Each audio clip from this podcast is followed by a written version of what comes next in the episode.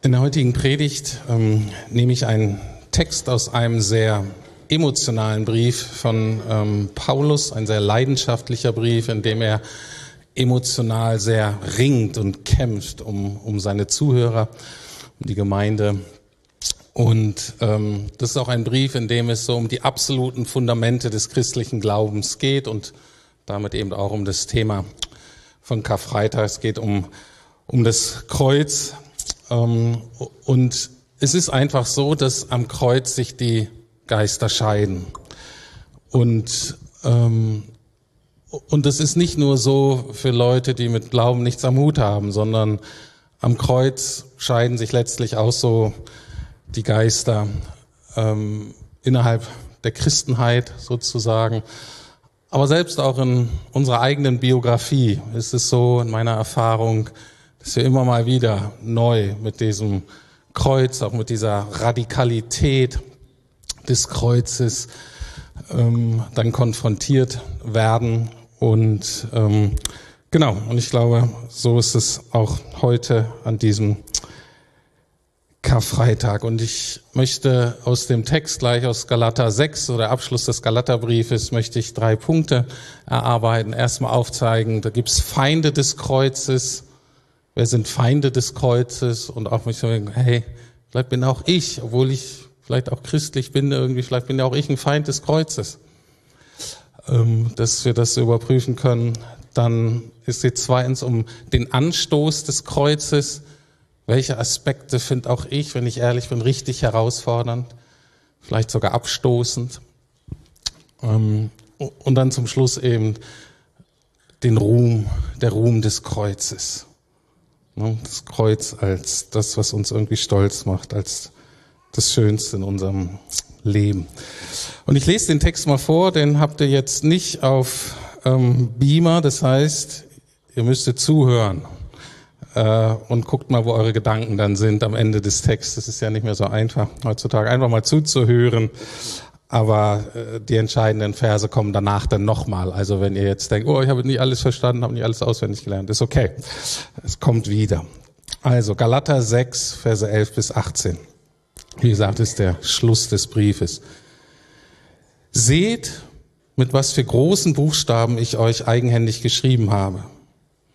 Die Leute, die euch dazu drängen, dass ihr euch beschneiden lasst, wollen nur von den Menschen gut dastehen. In dem Thema im Galaterbrief geht so, dass es so eine Gruppe da gibt, ähm, die denken, dass sie besonders fromm sind und die neuen Christen irgendwie so ähm, ermutigen oder bedrängen, ähm, wieder gewisse jüdische Traditionen, jüdische Bräuche zu übernehmen, um sicher zu sein, dass sie wirklich alles richtig machen. Äh, und da geht's halt in diesem Kontext um Beschneidung. Ich werde dann versuchen, das so ein bisschen auf den heutige Zeit noch zu übertragen. Aber darum geht's hier. Also die Leute, die euch drängen, dass ihr euch beschneiden lasst, wollen nur vor den Menschen gut dastehen. Sie wollen für ihr Bekenntnis mit, zum gekreuzigten Christus nicht verfolgt werden. Doch nicht einmal sie, die ja beschnitten sind, befolgen das Gesetz. Sie wollen aber, dass ihr euch beschneiden lasst, damit sie auf das Stück Haut, das euch entfernt wurde, stolz sein können. Ich jedoch, und das ist der zentrale Vers, um den es heute geht, ich jedoch will auf nichts anderes stolz sein, als auf das Kreuz unseres Herrn Jesus Christus. In diesem Kreuz ist die Welt für mich gekreuzigt und ich für sie. Schließlich kommt es nicht darauf an, beschnitten oder unbeschnitten zu sein, sondern allein darauf, in Christus neu geschaffen zu sein. Frieden und Barmherzigkeit wünsche ich euch allen, die diesem Grundsatz folgen und auch Gottes Volk Israel. Künftig möge mir niemand mehr Schwierigkeiten machen, denn ich trage die Brandmale an meinem Körper, die mich als Eigentum des Herrn Jesus kennzeichnen. Die Gnade unseres Herrn Jesus Christus sei mit euch allen, liebe Geschwister. Amen. Soweit der ganze Text und ähm, wir fangen mit Vers 12 an und schauen uns mal die Feinde des Kreuzes an. Was sind das? für Menschen, die Feinde des Kreuzes sind. Ich lese nochmal Vers 12 und 13. Die Leute, die euch dazu drängen, dass ihr euch beschneiden lasst, wollen nur vor den Menschen gut dastehen. Sie wollen für ihr Bekenntnis zum gekreuzigten Christus nicht verfolgt werden. Doch nicht einmal sie, die ja beschnitten sind, befolgen das Gesetz. Sie wollen aber, dass ihr euch beschneiden lasst, damit sie auf das Stück Haut, das euch entfernt wurde, stolz sein können. Worum geht es hier? Aus meiner Sicht greift Paulus hier ein ganz zentrales Problem der Kirche auf, was von Anfang an da war und was uns bis heute beschäftigt und was bis heute die Kirche an einem gesunden Wachstum ja auch ähm, eigentlich so eine kraftvolle ähm, Verbreitung und Auswirkung des Evangeliums verhindert. Und zwar ist das die Gesetzlichkeit. Hm? Was macht Gesetzlichkeit im Kern aus? Gesetzlichkeit ist eigentlich eine Religion, die sich so um äußere Dinge dreht, und zwar mit dem Ziel, Anerkennung oder Annahme von einer bestimmten Menschengruppe, von bestimmten Menschen zu erhalten oder aber eben von der anderen Seite betrachtet, die Ablehnung oder gar Verfolgung von Menschen zu vermeiden. Also ich verhalte mich äußerlich so, wie es von mir erwartet wird, damit ich dazugehören darf, damit ich Anerkennung kriege auch wenn ich innerlich gar nicht so davon überzeugt bin oder wenn das innerlich für mich eigentlich keine gelebte Realität ist, die mir vielleicht Freude macht oder die mich selbst erfüllt. So die Grundhaltung in, in gesetzlichen Strukturen ist so dieses Gefühl, was ähm, viele Kinder kennen in ihren Familien, ähm, die nicht ganz sicher sind, ob die Eltern sie lieben aber die gelernt haben, ihre Eltern zufriedenzustellen. Also die wissen, was sie tun müssen, damit Mama und Papa zufrieden sind, dabei aber permanent unter Druck stehen und mit der Angst leben, diese Liebe eventuell zu verlieren, wenn sie etwas falsch machen, wenn sie äußerlich eben nicht das berücksichtigen, daran denken, was da irgendwie wichtig ist. Das ist das eine. Die andere Seite der Gesetzlichkeit ist die, dass man sich selber auf die Schulter klopft, wenn man Erfolg hat. Man rühmt sich also dann zum Beispiel der Anzahl der Leute, die sich bekehren, die zu einem kommen. Und damals war das, die sich bekehren und dann beschneiden lassen. In unserem Kontext wären das vielleicht, die sich bekehren und dann eventuell taufen lassen. Ne? Im Gesetzlichen ist ganz wichtig, ähm, dass die Gemeinde ähm, immer wächst, ne? dass man mehr Gottesdienste anbietet und so weiter. Und man hat dann gelernt, dass es soziologisch sozusagen Stellschrauben gibt, mit denen man Wachstum irgendwie fördern kann, um irgendwie erfolgreich zu sein. Und die Gefahr ist dann, dass das Kreuz aus dem Zentrum der Gemeinde an den Rand rückt, weil man die Leute ja nicht überfordern möchte, weil man möchte, dass die nicht gehen. Am, Kreuz scheiden sich halt die Geister. Deswegen ist die Gefahr, ähm, eines gesetzlichen Ansatzes, obwohl der auch sehr charmant und nett rüberkommen kann, dass das Zentrum, dass das Kreuz aus dem Zentrum rausgerückt wird an den Rand. Und es gibt viele Kirchen heute, dass das Kreuz ganz verschwunden. Ist nicht mal mehr am Rand, ist nicht mehr zu finden. Und noch etwas macht Paulus hier deutlich, und das ist besonders interessant. Den Gesetzlichen geht es paradoxerweise letztlich gar nicht um die Sache an sich. Selbst den Gesetzlichen geht es letztlich nicht um das Gesetz. Paulus sagt, die Gesetzlichen hier, die euch beschneiden lassen wollen, die wollen selber gar nicht wirklich das Gesetz halten. Weil, und das hat Paulus vorher erklärt in dem Brief, wenn man das Gesetz wirklich ernst nehmen würde, dann würde das einen irgendwann demütigen und man würde irgendwann Buße tun müssen und vor Gott bekennen müssen, ich kann es einfach nicht. Und deswegen ist das Ziel des Gesetzes eigentlich, wenn man es ernst nehmen würde, würde es die Feinde des Kreuzes eigentlich zum Kreuz und zu Gott führen. Aber das wollen die ja eben gar nicht. Die Feinde des Kreuzes wollen lieber eine oberflächliche menschliche Religion haben, mit menschlichen Mitteln und Wegen, um letztlich menschliche Anerkennung zu bekommen.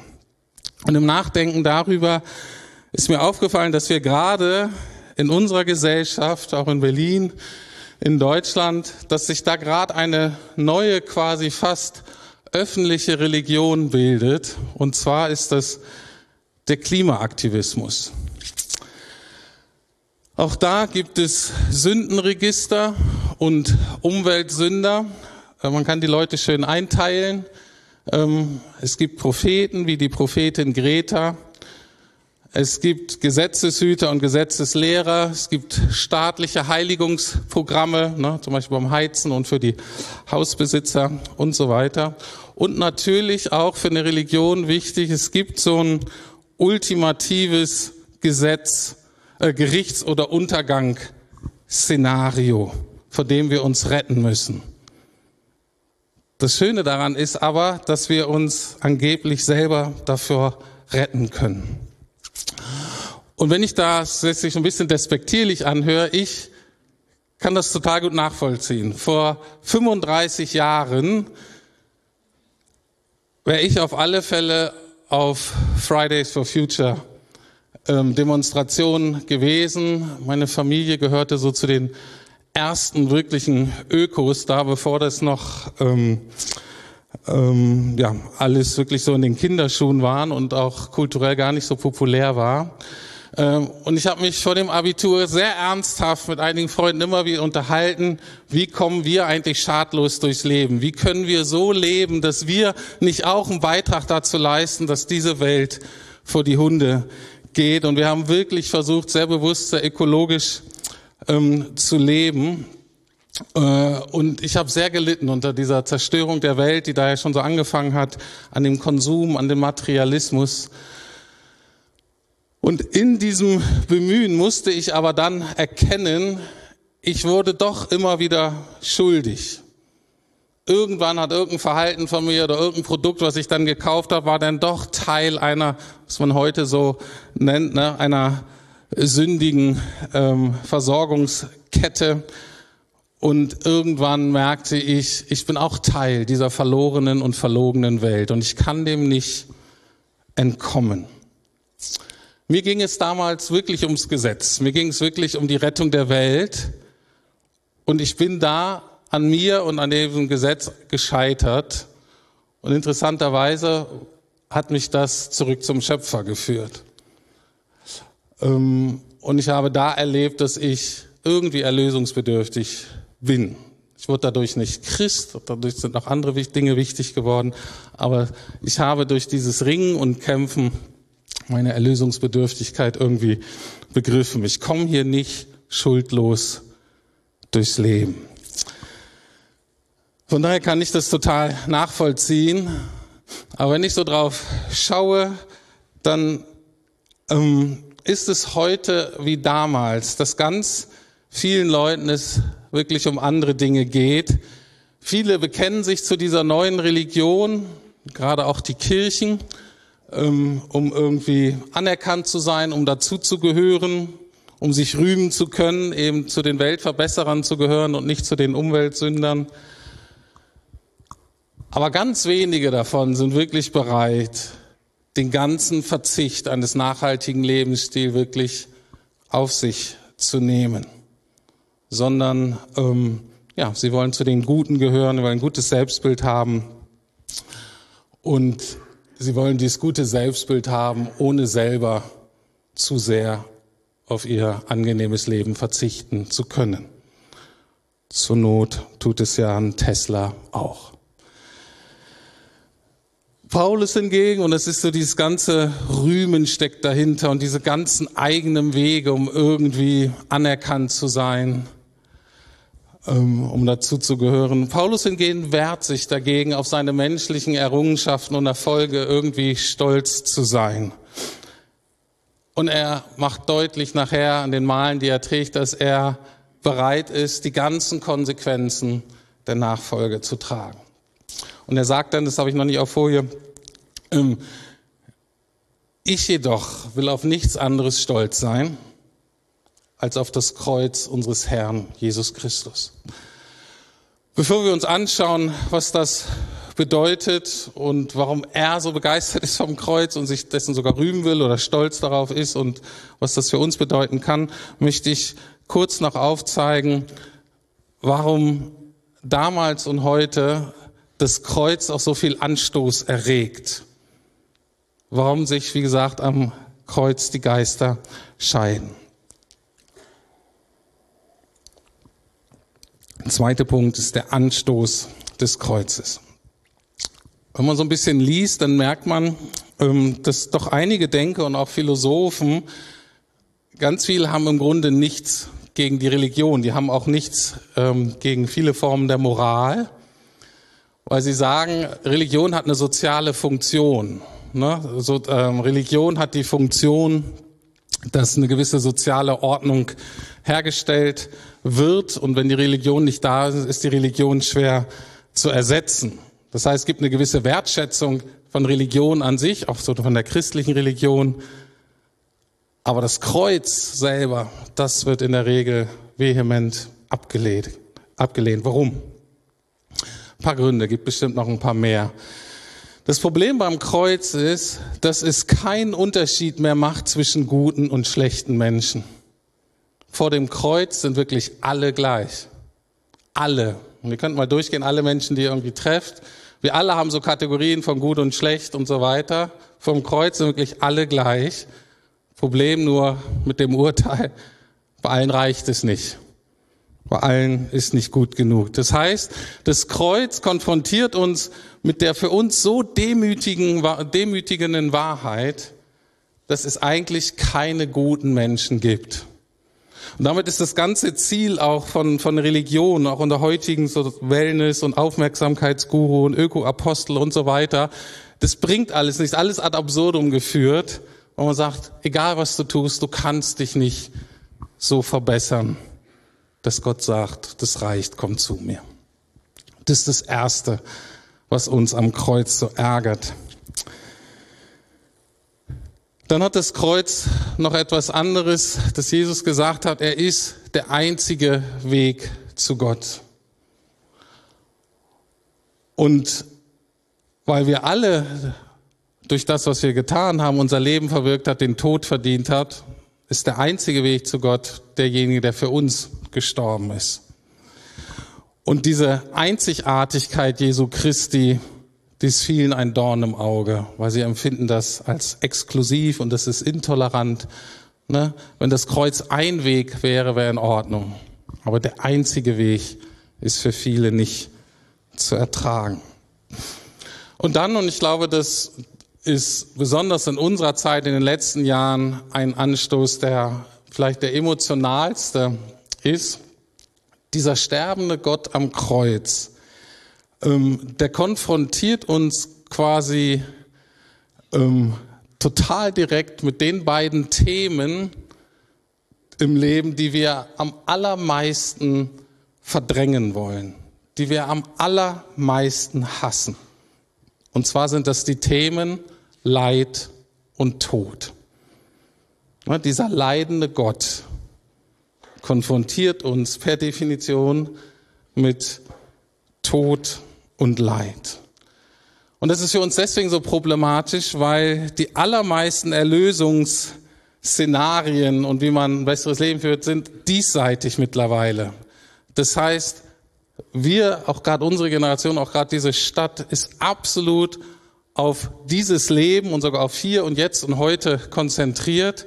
Und wenn wir natürlich nur dieses Leben haben, vielleicht 60 Jahre, vielleicht 80, ne, die wollen es jetzt immer weitermachen, vielleicht 100, vielleicht 120 und so weiter, ist klar, dass all das Gute, wonach wir uns sehen, wozu Gott uns auch geschaffen hat, was wir erleben wollen, das muss irgendwie in diesem Leben funktionieren, das muss irgendwie passieren.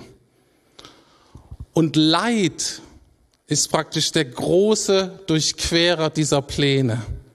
Wenn Leiden kommt, dann wird diese Hoffnung zerstört, dass ich dieses Leben hier haben kann, was, wonach ich mich eigentlich sehne.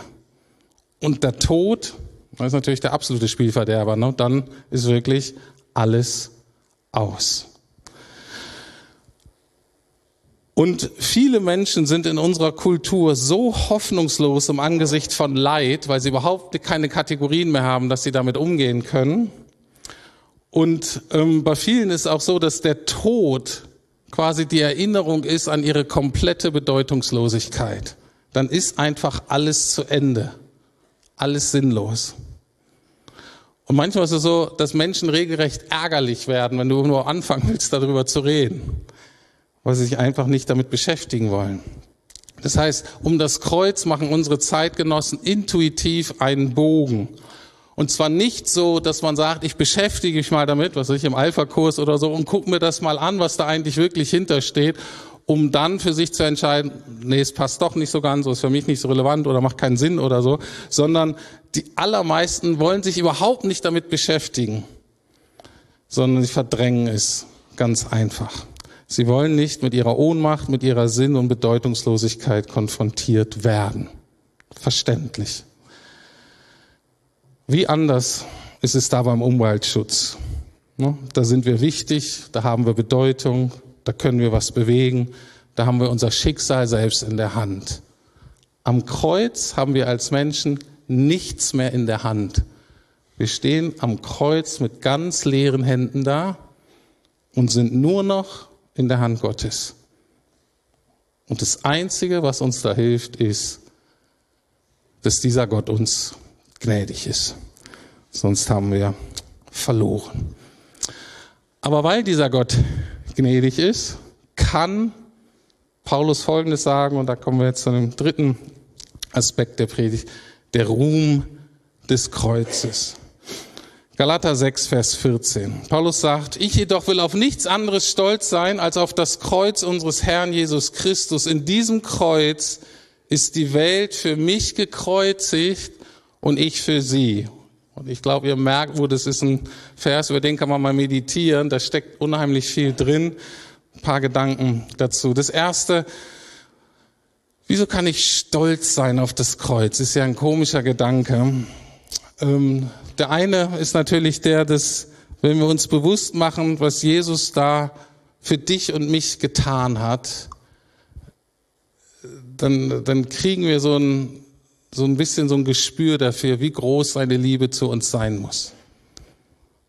Und wie kostbar wir in seinen Augen sind. Ne, das Kreuz, und das ist auch so ein bisschen Wortspiel hier, ne, Ruhm hat ja so mit Ehre zu tun. Das Kreuz war damals natürlich das Symbol absoluter Schande und Beschämung. In unserem Kulturkreis kommt dem wahrscheinlich am nächsten, was ihr vielleicht aus dem Mittelalter noch den Pranger kennt. Ne, der Pranger, das war ja eine öffentliche auch Bestrafung. Ich weiß nicht, ob ihr es im Geschichtsunterricht kennt oder vielleicht historischen Roman. In der Regel in der Mitte vom Marktplatz. Alle sollten kommen und gucken. Und dann wurde die Person entweder ausgezogen ähm, oder ausgepeitscht, ne, so lange bis sie halb tot waren und auch keine Klamotten mehr am Leibe hatten.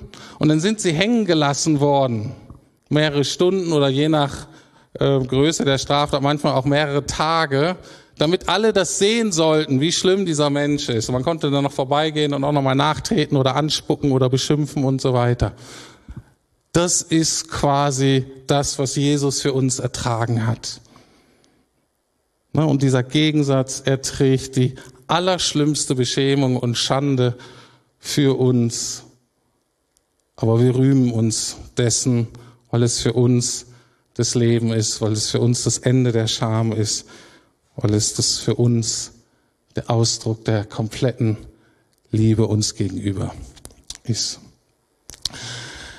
Aber das Kreuz bewirkt noch mehr als dieser Ausdruck der Liebe oder auch dieser Vergebung meiner Sünden und ne, der Eintritt so ins ewige Leben. Ähm, was steckt so hinter diesem Satz? Was heißt das oder was könnte das bedeuten, ne, dass die Welt für mich gekreuzigt ist und ich bin für die Welt gekreuzigt? Was könnte das bedeuten? Also erstmal ein ganz klarer Gegensatz zu den Feinden des Kreuzes, zur Gesetzlichkeit. Da ist ja ganz wichtig, was denken die anderen Leute von mir? Wenn die Welt für mich gekreuzigt ist, dann hat das bedeutet, dass die ganz große Freiheit, dass es mir egal sein kann, was alle Leute von mir denken. Mir reicht völlig, dass Jesus gut von mir denkt. Was ihr von mir denkt, tut mir leid, ist mir echt egal. Was meine Identität betrifft. Natürlich dürft ihr mich kritisieren, wie ich meinen Job mache und so weiter, aber was meine Identität betrifft, habt ihr nichts zu sagen. Anders ausgedrückt, die Welt hat auch kein Anrecht mehr auf mich. Wenn ich sicher mache, dass mein ganzer Wert, meine ganze Sicherheit, meine ganze Anerkennung in dem liegt, was Jesus für mich am Kreuz getan hat, dann kann mich niemand mehr manipulieren oder kontrollieren über die anderen Wege, in denen wir in unserer Gesellschaft versuchen, Sicherheit und Bedeutung zu bekommen. Ne, an Leistung oder Statussymbol oder was weiß ich. Das hat dann keine Macht mehr, weil es nicht mehr relevant ist. Und damit verliert die Welt ihren Glanz, wenn sie für mich gekreuzigt ist. Die verliert ihre Attraktivität. Was hat die mir denn zu bieten? Nichts im Vergleich zum Kreuz. Wenn ich mir die Menschen angucke, mit denen ich hier in dieser Stadt, in dieser Welt lebe, na, dann auch nochmal, wenn die alle gekreuzigt sind, für mich alle gekreuzigt sind, dann sind alle schuldig und dann stehen alle unter dem Gericht noch da wieder, ne, sowohl die Guten als auch die Schlechten. Das heißt, meine Kategorisierung der Menschen kann ich mir sparen. Das ist auch eine große Freiheit. Aber über allen Menschen, wenn ich sie als durch das Kreuz anschaue, über allen Menschen steht letztlich noch die Gnade Gottes. Über allen Menschen steht die ausgestreckte Hand Gottes zur Vergebung und zur Versöhnung.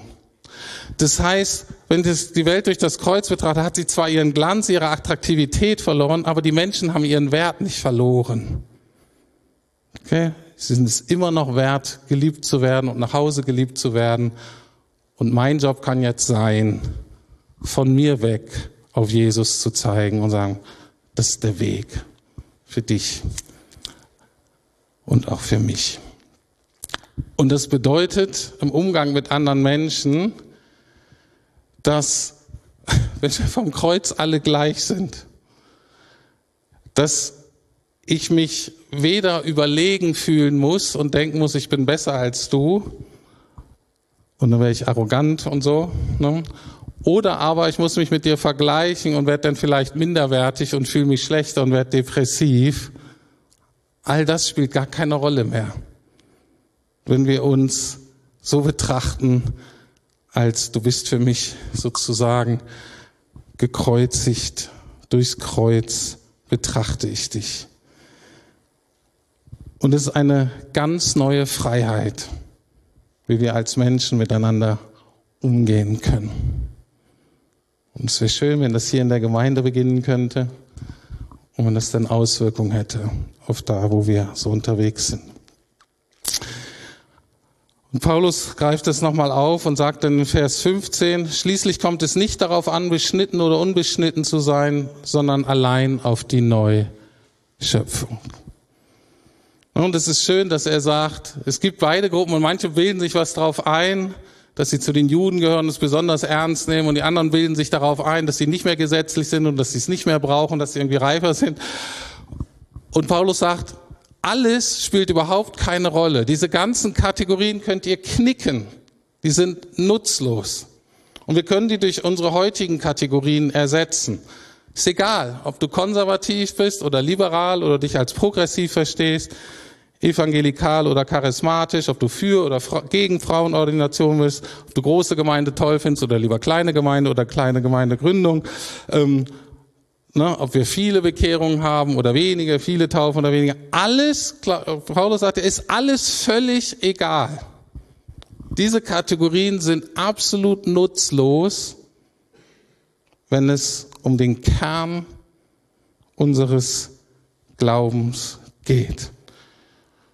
Für und mit unser Leben und ja, für und mit unser Leben mit Gott ist, sind diese Kategorien nutzlos. Ist rein äußerlich, ist egal. Sondern das Einzige, das Einzige, was zählt, ist die Neuschöpfung, ist unsere geistliche Wiedergeburt, die eben dadurch beginnt, dass ich zugebe, dass selbst meine allerbesten Taten und meine allerbesten Errungenschaften die ich selber stolz bin, auf die meine Eltern stolz sind, auf die Gesellschaft stolz sind, sind Gott Dreck, sind vor Gott nichts wert. Dieses neue Leben beginnt damit, dass ich anfange, mein eigenes Versagen, meine Schwäche, meine faulen Kompromisse, meine Sünden, äh, meine, ja, meine Sünden in Gedanken, Worten und Taten mal ehrlich zu bekennen und um Vergebung zu bitten. Dadurch ganz bewusst den Heiligen Geist zu empfangen, der mich zu einer neuen Kreatur macht, zu einem neuen Geschöpf, zu einem Kind Gottes und der dann in mir wirkt und mich langsam von innen heraus verändert und sich das natürlich dann auch nach und nach mehr im Äußeren zeigt. Genau, dieses Thema ist mehr das Thema der Auferstehung, mehr von dieser Neuschöpfung dann am Sonntag. Herzliche Einladung. Ähm, aber darum geht es. Ich komme zum Schluss. Und zwar Vers 16. Da sagt Paulus, Frieden und Barmherzigkeit für alle, die sich nach diesem Maßstab richten. Auch für das Israel Gottes. So ist das gleiche Israel Gottes und sind die Leute, die sich nach diesem Maßstab richten. Hier wird das Wort Maßstab eingeführt. Das kennen wir so ein bisschen von der Bibel. Das Wort hier ist Kanon. Und der Kanon war sozusagen, was wir heute ein Metermaß nennen würden. Das heißt, der Kanon, der Metermaß ist quasi das, was du, an dem du dein Leben ausrichten musst, wenn du darauf schön und hoch bauen willst. Das ist das Bild. Das heißt, es gibt nur einen Maßstab aus Gottes Sicht, den du anwenden darfst, damit du auf einem festen Fundament stehst und auf diesem festen Fundament baust. Und dieser Maßstab ist eben nur das Evangelium. Es ist nur das Rühmen des Kreuzes und nichts anderes. Es ist nur die Neuschöpfung, die Gott aus seiner Gnade in uns beginnt. Ohne eigene Werke, ohne eigenes Zutun. Und wenn wir das tun, dann ist das Versprechen des Paulus und das Versprechen ähm, Gottes, wenn wir das tun, dann erhalten wir Frieden und Barmherzigkeit. Und das wünsche ich uns allen.